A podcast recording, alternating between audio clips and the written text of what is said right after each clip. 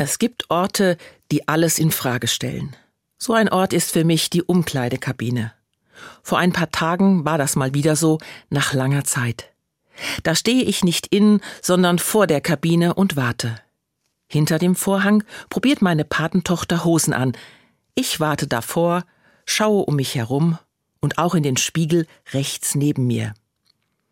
Er zeigt mir eine Frau, durchschnittlich groß, durchschnittlich schwer, durchschnittlich gut angezogen.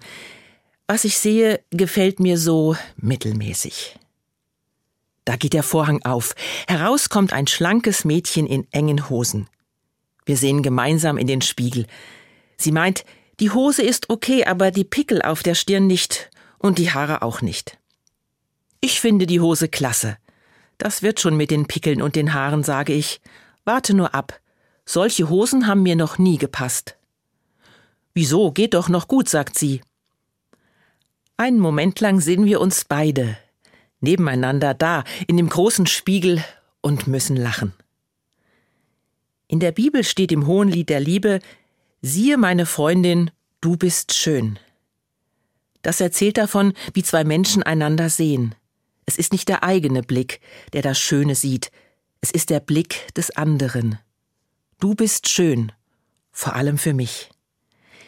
Im Laufe der Jahre verändert sich der Körper und entfernt sich immer mehr von den gängigen Idealen. Den Prozess kann ich zwar verlangsamen, ganz aufhalten lässt er sich aber nicht. Und auch der Blick dessen, der mich ansieht, ruht irgendwann nicht mehr nur wohlgefällig auf meinen Schönheiten. Er sieht meine Speckröllchen und ich seine Stirnglatze. Das hohe Lied der Liebe erinnert mich daran, worauf es ankommt auf den liebevollen Blick, der nicht in Frage stellt. Er öffnet die Augen für die Schönheit des anderen, jenseits aller Ideale. Gott hat diesen Menschen an meiner Seite geschaffen, genau so, schön anzusehen.